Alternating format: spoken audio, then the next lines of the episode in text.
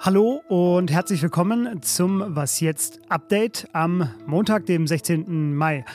Mein Name ist Fabian Scheler. Ich begrüße Sie zur heutigen Ausgabe von Was jetzt, dem Nachrichtenpodcast von Zeit Online. Es ist Tag 1 nach der Landtagswahl in Nordrhein-Westfalen und ich spreche deshalb heute über den vielleicht noch nicht ganz so zu Ende thematisierten größten Wahlverlierer, nämlich die Wahlbeteiligung. Außerdem gibt es natürlich wie immer Nachrichten aus der Ukraine und leider muss ich heute auch mal wieder über getötete US-Bürger reden, die von einem Schützen aus den niederträchtigsten Motiven heraus erschossen wurden. Der Redaktionsschluss für diesen Podcast ist 16 Uhr.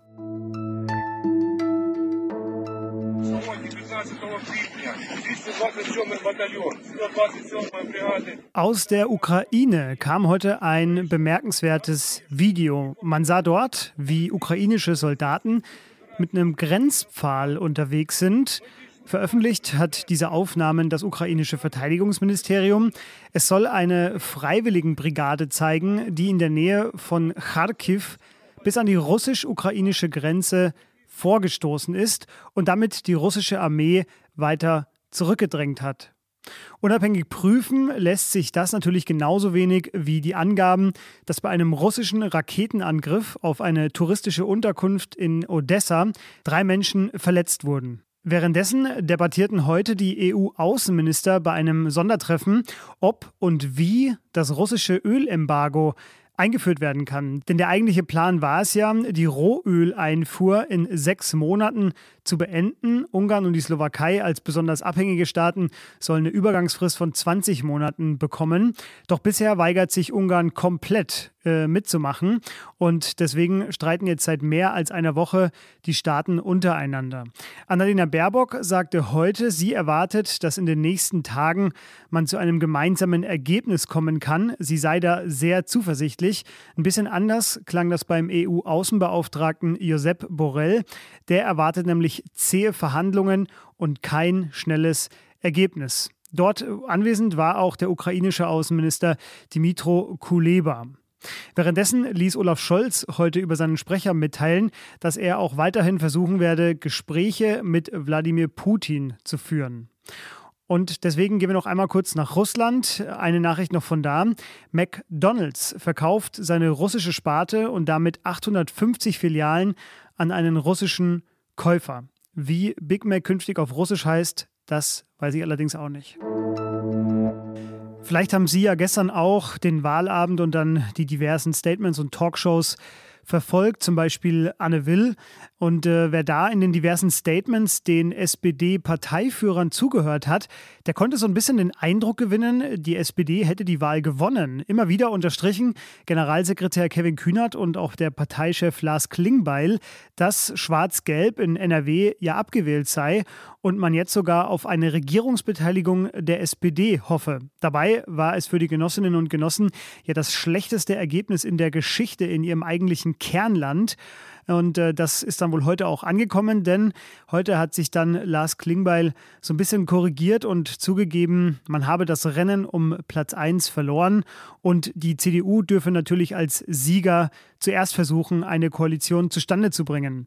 Bei der Benennung des aber wohl noch größeren Verlierers, da war Lars Klingbeil dann wiederum sehr bestimmt. Das, was uns wirklich schockt und das, was uns als Demokraten alle aufrütteln sollte, ist eine Wahlbeteiligung von knapp über 55 Prozent. Das ist viel zu wenig und alle demokratischen Parteien müssen sich gemeinsam hinterfragen, was wir tun können, um ähm, nicht zuzulassen, dass beim nächsten Mal wieder eine so geringe Wahlbeteiligung ist. Ja, das sind Fragen und auch so ein bisschen Ratlosigkeit, die auch mein Kollege Lenz Jakobsen äh, verspürt hat. Und er hat sich auch all das gefragt und der ist gerade wegen einer Live-Podcast-Aufnahme seines Podcasts Servus Grüezi Hallo irgendwo in einem österreichischen Tal im Zug. Aber er hat es trotzdem geschafft, mir zumindest Sprachnachrichten zu schicken. Und zuerst wollte ich von ihm wissen, ob es ihn überrascht hat, dass die Wahlbeteiligung so gering gering war. Absolut besorgniserregend. Es sind 55 Prozent, so wenig wie noch nie. in der Geschichte der Landtagswahlen von Nordrhein-Westfalen. Und es gibt auch einige andere Bundesländer, in denen die Wahlbeteiligung in den letzten Jahren, Jahrzehnten deutlich gesunken ist. Äh, in NRW gibt es jetzt im Ruhrgebiet ganze Regionen, wo die Mehrheit der Wahlberechtigten äh, nicht zur Wahl gegangen ist. Das heißt, äh, Demokratie und Landtagswahlen sind dort eine Minderheitenangelegenheit gewesen. Und das ist natürlich ein Problem für einen Staat, der sich ja darauf berufen muss, dass er das Volk vertritt und nicht nur 40 oder 55 Prozent des Volkes. Ja, dann wollte ich von Lenz natürlich erfahren, welche Erklärung er für diese maue Wahlbeteiligung hat. Immerhin wäre die Partei Nichtwählerinnen und Nichtwähler ja die stärkste aller Kräfte. Na, es gibt da zwei Bündel von Gründen. Das eine Bündel sind die politischen Gründe. Viele Leute fühlen sich nicht mehr vertreten von den Parteien, die sie wählen können. Auch die Kandidaten überzeugen sie oft nicht. Ich denke, das ist ein Grund, der auch in NRW bestimmt zum Tragen gekommen ist. Und dazu kommt, dass sich Menschen, die eher aus äh, wirtschaftlich schwachen Verhältnissen kommen, weniger bemüßigt sehen, zur Wahl zu gehen. Und davon gibt es normal in Nordrhein-Westfalen, insbesondere im Ruhrgebiet, immer noch verhältnismäßig viel. Das zweite Bündel ist aber noch interessanter. Das sind nämlich ganz äh, profane Gründe. Das Wetter war verdammt gut in Nordrhein-Westfalen am Wahlsonntag. Und das ist ein gewichtiger Grund, warum die Leute nicht wählen gehen, weil sie einfach äh, meinen, dann was Besseres äh, zu tun zu haben. Dazu kommt, ähm, dass viele Leute die Zeit nicht haben, weil sie arbeiten müssen am Sonntag oder andere Dinge anstehen, Familien feiern. Und das sind dann doch Gründe, die mit Politik selbst relativ wenig zu tun haben. Ja, und dann wollte ich mit Lenz so ein bisschen nach vorne schauen und äh, nochmal ihn fragen, welche Ideen er denn hat, um eines der wichtigsten politischen Instrumente, nämlich die Wahl, wieder attraktiver zu gestalten. Na, die politischen Gründe kann man natürlich nicht so leicht äh, beseitigen. Man wird jetzt die Bindungskraft der Volksparteien nicht auf einen Schlag wiederherstellen können. Man kann auch nicht plötzlich die Attraktivität der politischen Angebote durch irgendwelche einzelnen Maßnahmen steigern. Aber diese ganzen technischen Gründe, die es für die geringe Wahlbeteiligung gibt, an denen kann man schon was machen. Ich weiß ehrlich gesagt nicht, was dagegen spricht die Wahllokale nicht nur an einem Sonntag von 10 bis 18 Uhr zu öffnen, sondern zum Beispiel auch schon den ganzen Samstag, um vielleicht schon ein bisschen früher aufzumachen oder ein bisschen länger aufzubleiben, wenn es ein bisschen kälter wird und die Leute vielleicht nach dem Biergarten noch wählen gehen können. Man kann auch darüber nachdenken, ob man Wahllokale an anderen Orten aufstellt, zum Beispiel in der Innenstadt. In der Schweiz, wo sehr viel abgestimmt wird, kann man am Hauptbahnhof in Zürich zum Beispiel seine Stimme abgeben. Ich wüsste nicht, warum das nicht auch in Deutschland gehen sollte. Zudem kann man darüber nachdenken, ob man die ähm, Briefwahlunterlagen per Default mit verschickt mit der Wahlbenachrichtigungskarte, also so, dass man sie nicht erst beantragen muss, ähm, sondern direkt ähm, sie losschicken kann mit äh, der Wahl, äh, die man treffen will. Das sind alles kleine Dinge, die technisch klingen, die aber schon dazu beitragen können, dass die Wahlbeteiligung steigt ähm, und zumindest nicht mehr so dramatisch niedrig ist, wie sie jetzt in NRW-Wahl. Ja, traditionell werden am Montag nach Landtagswahlen immer die Ergebnisse in den Berliner Parteizentralen zusammen mit den Kandidaten von vor Ort analysiert. Witzigerweise saßen heute alle Spitzenkandidaten im gleichen Flieger nach Berlin. Das haben sie heute am Flughafen gesagt, als sie ankamen.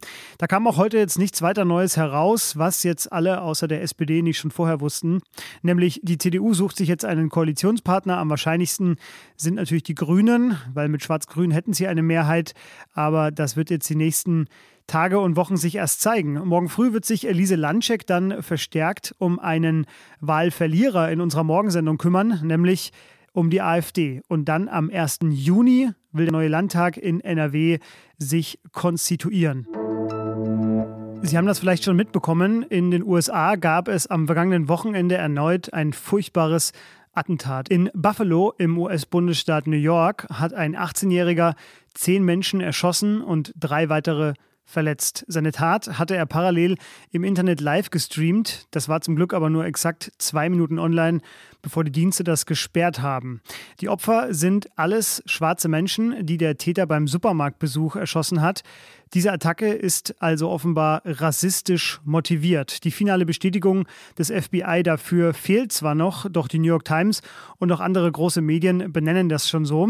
Ähm, und es liegt auch unter anderem an einem 180-seitigen Manifest, das der Täter veröffentlicht haben soll und in dem er sich selbst als rassistisch, antisemitisch und rechtsradikal bezeichnet.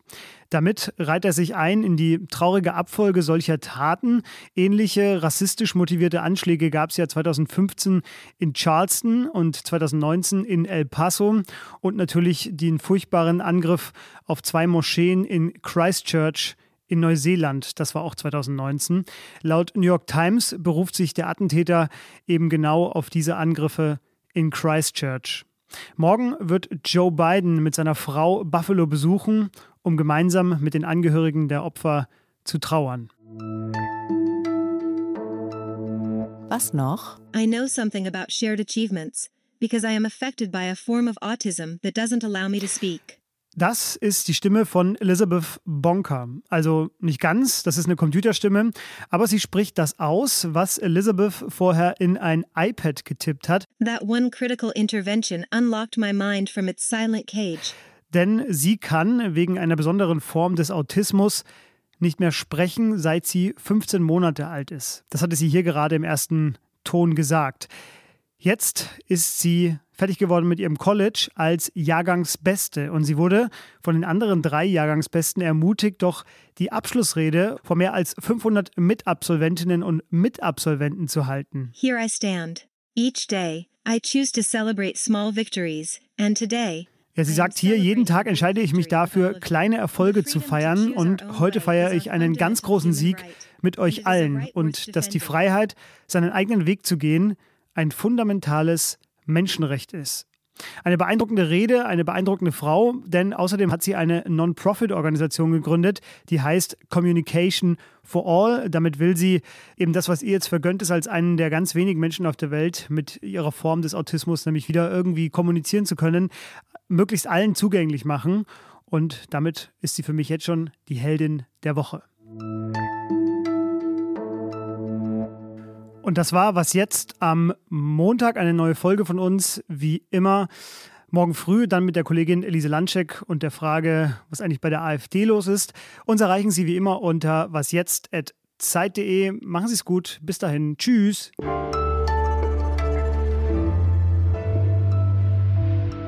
God gave you a voice. Use it.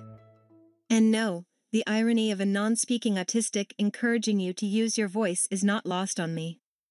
Because if you can see the worth in me, then you can see the worth in everyone you meet.